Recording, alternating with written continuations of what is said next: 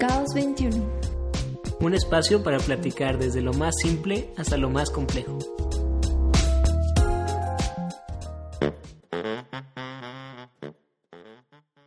En el episodio número 3, César y Raúl, del estudio de diseño consciente Caos 21, nos compartirán cómo es la mentalidad de algunos clientes. Pues el cliente, la mentalidad que tiene, o al menos esos clientes, la mentalidad que tenían era, yo ya compré este predio, o sea, ya es mío, yo puedo hacer lo que yo quiera.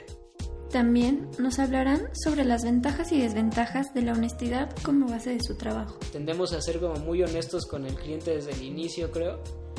Que también eso nos ha hecho que muchas chambas no nos las den, ¿no?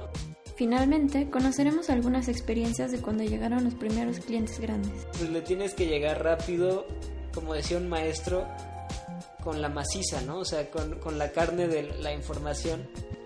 Le encantó la idea a- al, al dueño, le fascinó, quiere verlos. Bienvenidos al podcast de Caos 21. Estamos otra vez, el Vargas y yo. Vargas, ¿cómo estás? Muy bien, mi estimado Raúl. ¿Y tú? Bien, bien. Aquí disfrutando de una bebida que preparaste que, que está, está muy buena. Ya llevamos como 5 litros. No sé qué tiene. Tiene menta, ¿no? Menta, vino y, y Sprite, creo. No, no digas marcas. Ah, sí, no, no, no, verdad. Y una bebida refrescante de lima limón.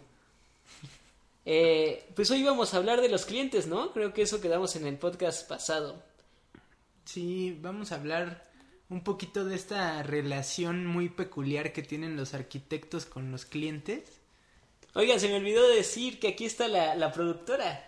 Monchis nos acompaña otra vez, manejando los hilos de este podcast, dando nuestros apes en silencio para que sigamos el tema. Y pues vamos a intentar no decir nombres, ¿no? Pero si llegamos a decir algo, pues oirán algún sonido ahí de... de... ¿Cómo se llama esto? ¿Delfines? Sí, de delfines o, o un bip o algo así. Una censura. Pero sí, de los clientes, nosotros tuvimos una experiencia padre, ¿no? Desde el inicio, porque pues era alguien que, que yo ya conocía, ya había trabajado solo con él, entonces fue una relación creo que muy, muy tranquila, ¿no? La primera. Sí, pues sobre todo contigo, ¿no? Yo creo que tú trajiste el, el primer proyecto a la mesa y la relación que tenías con el dueño del- de esa cadena de restaurantes pues era muy cercana porque porque Este, este era, podcast era- va a ser difícil, tu ¿eh? familiar. Sí, teníamos una relación ahí con un, un familiar mío. Eh, pero sí, o sea, fue, fue muy tranquilo porque el primer trabajo que yo hice solo, pues yo no sé cómo le hice realmente porque no tenía ningún tipo de administración, pero la- lo acabé con mucho menos dinero del que tenía que acabarlo y a tiempo. Y entonces la segunda vez pues ya, ya me tenía como más confianza, ¿no? Entonces pues todavía fue más, más padre porque tenía el apoyo de, de todos, aunque en el primero, pensándolo bien, en el primero no, no, tú no, no manejaste nada de dinero y así, ¿no? No, que, que yo recuerde, pues nos centrábamos más en, en la obra, ¿no? Creo que en ese tú tampoco, ¿no, Monchis? No. Acaba de suceder algo muy raro, compañeros, amigos, escuchas. Habló Monchis. Em, sí, creo que el primer proyecto lo manejé yo casi todo lo, lo que tuvo que ver con el cliente. Ya, ya en el segundo ya nos integramos más como equipo a manejar lo del dinero, los proveedores y todo eso, ¿no? También porque... Oye, Vargas, te voy a interrumpir porque hubo una experiencia ahí paralela, ¿no? Contigo. Tú estabas manejando con el otro proyecto ahí también. Ah, sí, sí, sí. Muy, muy, muy cierta la historia. En, en ese, en ese tiempo es que hay que retomar un poquito la historia porque si no, Hace 25 años. ustedes se habían ido a, a- a Italia, Sí. ¿no? En, en el Inter, creo que el primer proyecto que tú manejaste fue antes de eso. Ajá. Luego ustedes se fueron a Italia. Yo me quedé con el sabio de la montaña aquí en México y empezamos a hacer otro proyecto. en lo que ellos estaban en Italia. Empezamos a hacer un proyecto de un edificio y pues al principio solo fue el proyecto, ¿no? Y empezó, pero luego eh, ustedes regresan y traen el segundo proyecto de los restaurantes. Entonces en ese inter yo me dividía entre hacer el proyecto de, de las oficinas con el de los restaurantes y con la escuela. Y entonces era una... Pues eran bastante diferentes porque en uno era prácticamente toda mi atención hacia la construcción, que es el restaurante. En otro, eh, el, de las oficinas, pues era prácticamente lo que habíamos visto en la escuela, ¿no? Aplicar el reglamento, ver el proyecto, ver que sea factible y todas las peticiones del cliente que aquí quiero hacer un, una anotación para, para todas esas personas que, que les interesa esa relación. Es como, como cuando le haces tu cartita a Santa. Es, ese cliente sobre todo, pues no tiene nociones y generalmente no, no nos forman para conocer ciertas partes del reglamento, de la normatividad de la ciudad, que nos restringen para hacer los proyectos, ¿no? ¿Qué es esto? O sea, aunque sea tu terreno, aunque sea tu casa, si estás en cierta zona no puedes de repente agarrar y construir una torre de 100 niveles, ¿no? Por el agua, por los servicios, porque todo esto tiene que ver con que le garantice la ciudad esos servicios a la población que... Que, haya agua y luz, ¿no? Pero como no nos forman para eso, al común de las personas, pues el cliente, la mentalidad que tiene, o al menos esos clientes, la mentalidad que tenían era, yo ya compré este predio, o sea, ya es mío, yo puedo hacer lo que yo quiera, ¿no? Y, y, y así con, ese, con esa mentalidad, pues te empiezan a pedir, ¿no? En este caso, pues eran unas oficinas, empezaron a pedir también si a esto le sumas que el, el, normal de las personas no tienen una noción de cuánto cabe en cierto espacio, o sea, te empiezan a pedir de, no, pues quiero 100 personas, ¿no? En quizá un espacio de 8 por 8. Sí. Yo creo que esa, esa parte de que no tienen un...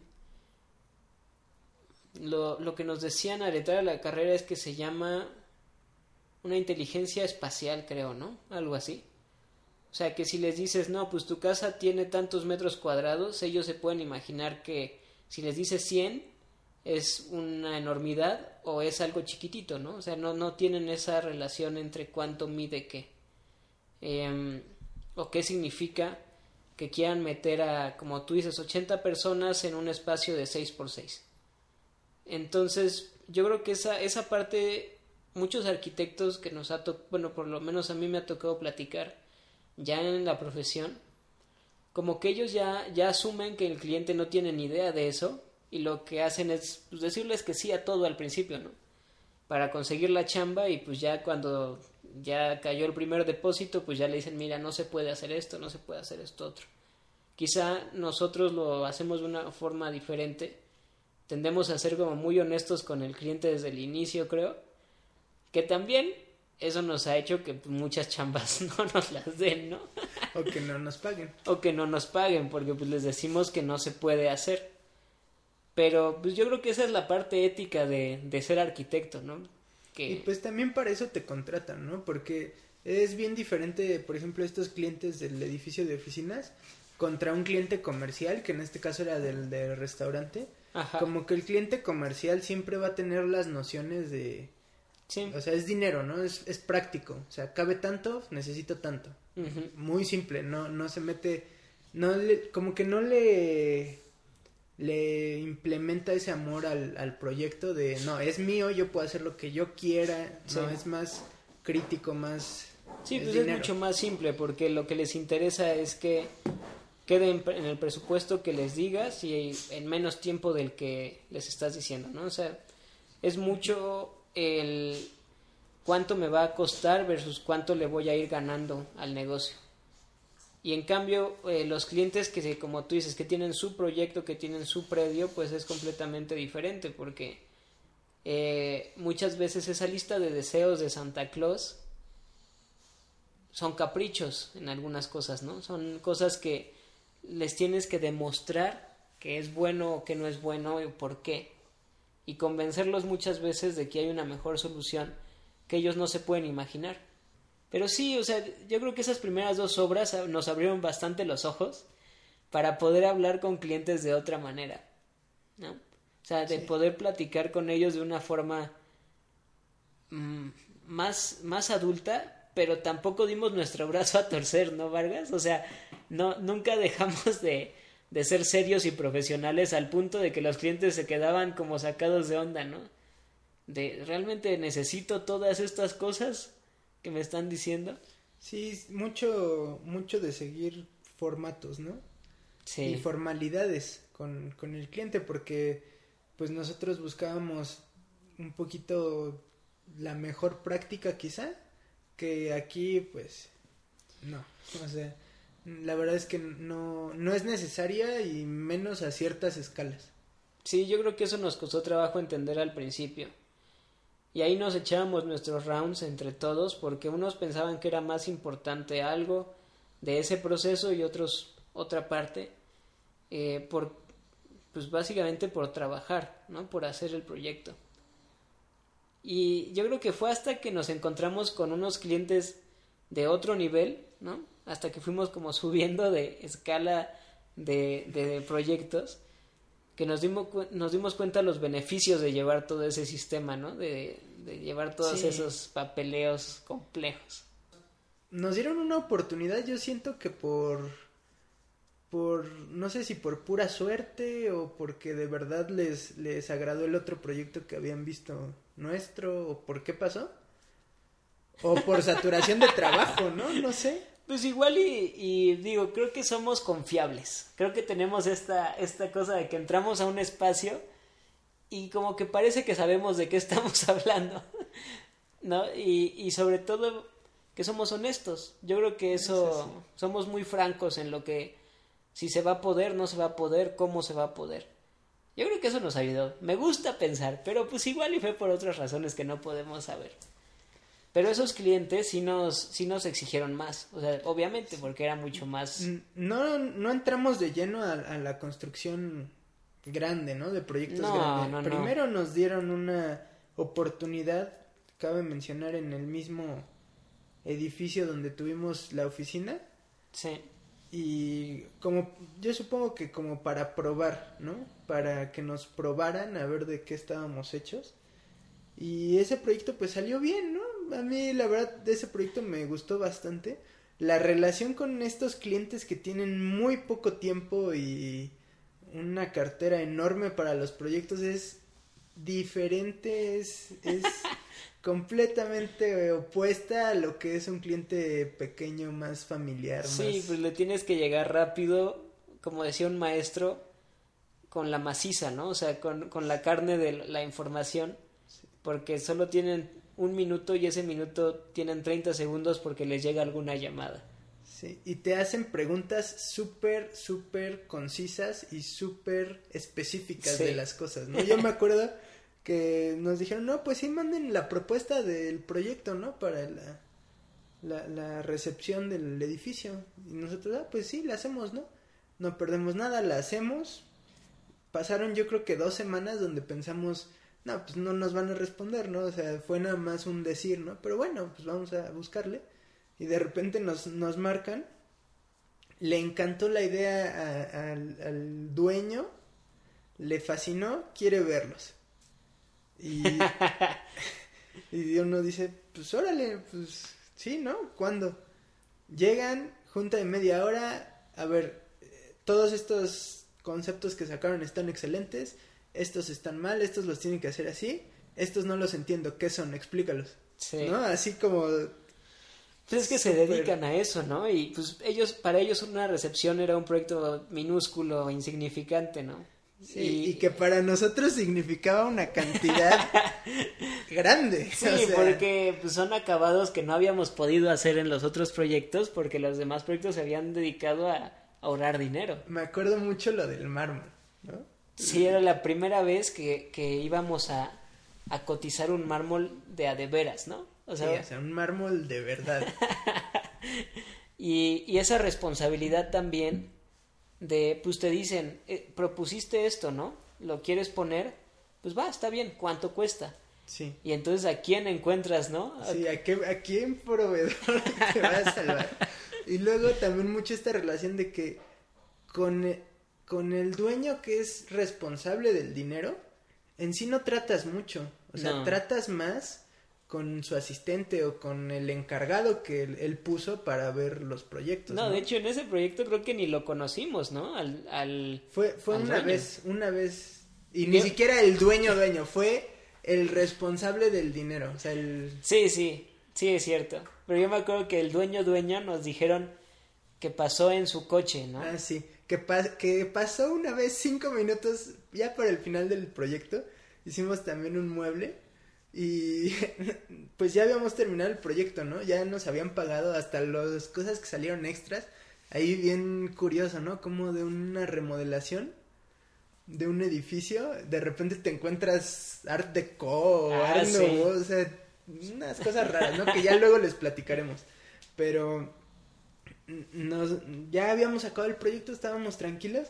Nos marca muy acelerado el, el, el encargado de administración, nos dice, no, pues es que el, el dueño de la inmobiliaria no ha podido pasar la verdad, pero pasó cinco minutos enfrente del edificio con su coche. Yo me imagino un deportivo de lujo. este, y lo vio, le gustó todo, excepto el mueble de la recepción. Dice, el tono del mueble de la recepción quiere que lo cambien, pero quiere que lo cambien ya. Sí, para mañana. para este, mañana, ¿no? Porque mañana vuelve a pasar en el coche. Sí, o sea, ni siquiera bajarse a ver el tono, ¿no? No, o sea, para ese tipo de, de gente, te digo, una recepción, pues es, es como pintar una pared, pues, ¿no? En, en esa escala. Y, y pues sí, ni modo, a conseguir gente en ese momento. en la noche, a retapizar el mueble. Sí. Oye, pero te va a costar, no me importa lo que cueste, tú tienes que retapizarlo, no importa, ¿cómo? No importa. Sí, es, es, fue bastante interesante eso. Me acuerdo un día que, entraste, que entraste en crisis por el mármol, ¿te acuerdas? Ah, también, sí. De que le tuve que decir a, a, al Vargas como, a ver, vamos a resolverlo, tranquilízate porque cuando estás tratando con ese tipo de personas que no tienen tiempo, que todo tiene que ser rápido, que tienes que pensar bien las cosas antes de decirlas, también viene más estrés, viene más presión, ¿no? De hacer las cosas bien. Porque entiendes que nos estaban, como tú dices, nos estaban probando a ver, a ver realmente si podíamos hacer las cosas, ¿no? Y ya acabando ese proyecto, pues nos volvieron a marcar. A ti, ¿no? No te volvieron a marcar. Y, y fue de, me acuerdo que me dijiste como, pues me, me dijeron que, que viera a tal persona, ¿no? Pero pues no conocíamos a esa persona, no sabíamos ni quién era ni nada. Nada más pues que lo tratáramos muy bien, ¿no? Esa, creo que esa fue la única condición que te dijeron, ¿no? Que lo tratáramos bien, que lo tratáramos como si fuera nuestra, nuestra familia, creo que fue lo que te dijeron. Y, y pues ya llegando allá a donde estaban los, los proyectos, digamos, más grandes, también como que ya nos tenían una confianza que no sabíamos cómo habíamos ganado, ¿no? Sí, o sea, como que esa... Porque la recepción también la terminamos a tiempo y en costo. Sí. Y en calidad, o sea, no quedó nada a medias, ¿no? Y pues la verdad es que, que, bien, o sea, no, no falló nada. Y de repente llegas a estas torres ahí en, en, en, Chapultepec. y Roof Garden, Penthouse, como quieras llamarle, o sea, coches de lujo, o sea, te, pues un mundo te sientes en otro nivel. que te asusta, ¿no? Porque es como estas películas que llega llega alguien que no sabe a esta recepción de puro mármol gigantesca, ¿no? Con las trincos secretarias ahí solas, sin gente. Cuadros de 10 metros, ¿no? Muebles que dices, ¿qué es esto, no? Un mueble solo en un espacio enorme. Y ahí, ahí íbamos Vargas y yo, sin saber a quién demonios íbamos a ver, ni nada. Bien divertido también. Porque pues decíamos, no perdemos nada, o sea, ya viendo al principio pues te intimidas y dices, "Uf, quién sabe si vayamos a poder hacer esto, ¿no? Pero pues tienes que llegar con la misma confianza como si estuvieras viendo a cualquier tipo de persona.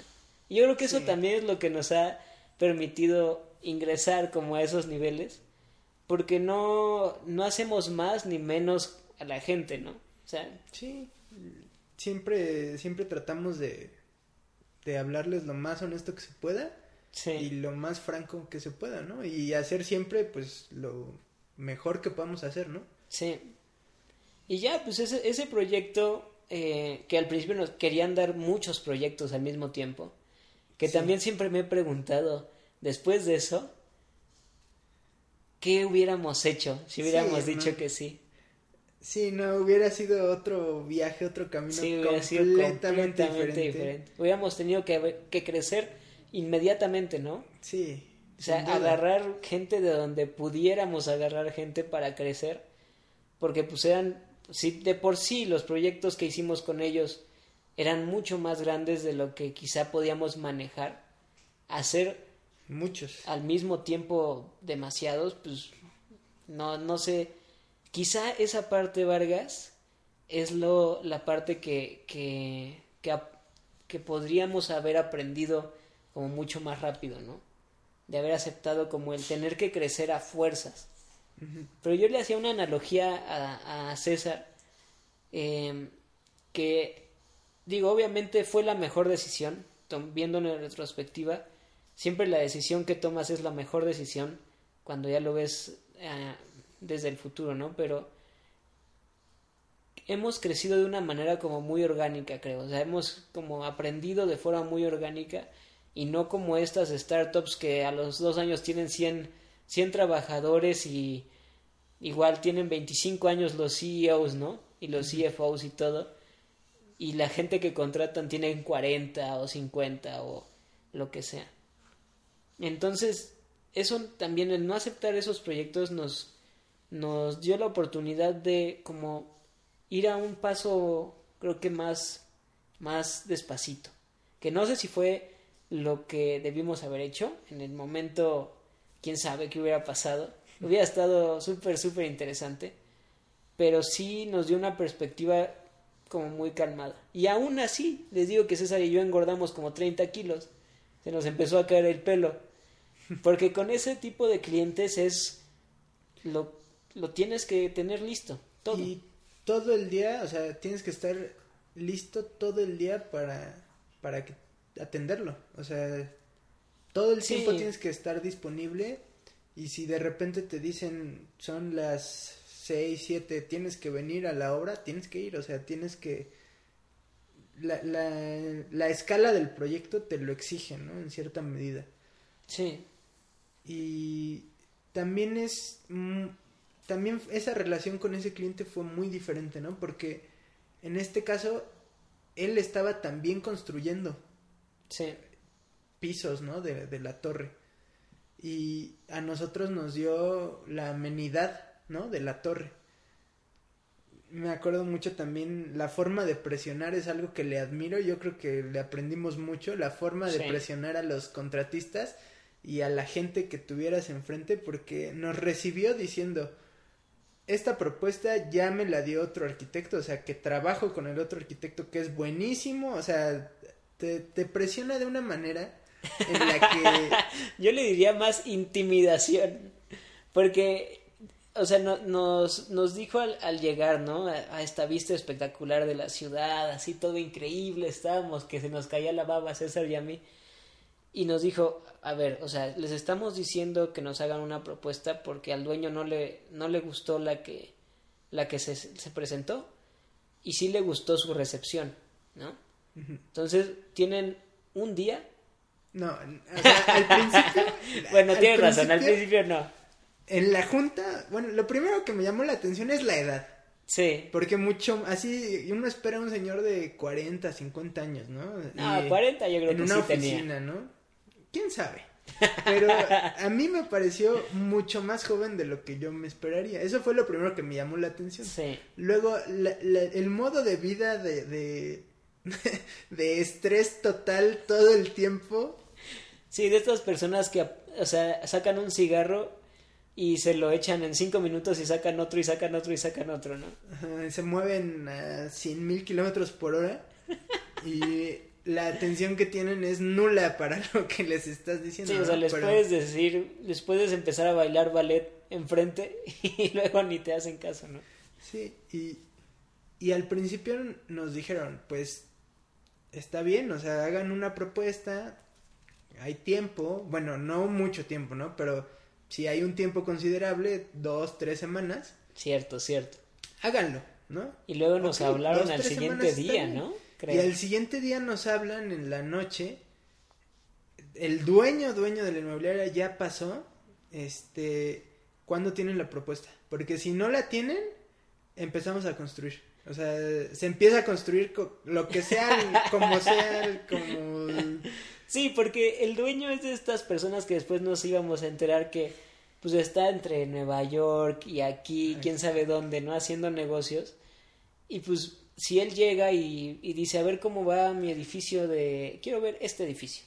Eh, Ellos lo definían como eso, es un hombre de acción. O sea, Ah, quiere sí. ver acción. No le importa el proyecto, no le importa O sea, no la importa si ellos hacían un... O sea, construían y luego lo tenían que de- demoler y volver a construir y demoler. Eso no importaba, importaba. era la acción lo que importaba, ¿no? Y nosotros yo creo que en eso fuimos muy necios también. No sé si hasta arrogantes, César. No sé, o sea, de decir, no, o sea, así no se hacen las cosas. Es que nosotros siempre hemos tenido esa visión de hay que hacerlo bien una vez, ¿no? Sí. En lugar de hacerlo mal muchas veces, vamos a tratar de hacerlo bien una vez. Y pues no, o sea, la, la, la visión de, de estas personas pues es totalmente... Se hace y se hace y se hace y se hace hasta que quede. O sea, es... Y, y bueno, entendiendo la cartera, pues... Sí, pues de, de, de todas formas el proyecto que nosotros teníamos seguía siendo insignificante. Que nos lo repetían como cada semana, ¿no? O sea, de, esto es un proyecto chiquito, o sea, es chiquito. Y para nosotros no era nada chiquito, no, ¿no? pues, el proyecto más grande que hemos hecho, ¿no? Sí, y sobre todo, no, no, tal vez no, no por la, el número de metros, sino por el nivel de materiales que estábamos metiendo. O sea, materiales de lujo que tenían que tener un proceso pues diferente a materiales normales, ¿no? Y la- el control de calidad también era, era Sí, diferente. eso- Y- yo creo que eso fue lo que nos ganó la, la recepción, o sea, sí, la calidad de poner quizá una, una lámina pero bien hechecita, eso yo creo que fue lo que, pues como dicen ellos, lo que le llamó la atención al dueño. Y bueno, el chiste es que nos hablan, tienen, mañana en la mañana quiero verlo, eran que las seis, siete, no, pues ¿qué hacemos? Pues, a trabajar toda la noche. Y no supimos cómo lo sacamos, el chiste es que sacamos un video, ¿no? sí, mandamos el video. Y luego me acuerdo mucho que fueron dos días como que no nos contestaron otra vez, ¿no? Como que, ajá. ¿qué estaba pasando, no? Yo creo que no les gustó, está tan horrible que ya nos bloquearon, no lo sé, ¿no? Y de repente nos marcan, empiezan mañana. Sí, Pero no te hemos dado costo, no te... Empiezan mañana. Sí, estábamos sacadísimos de onda.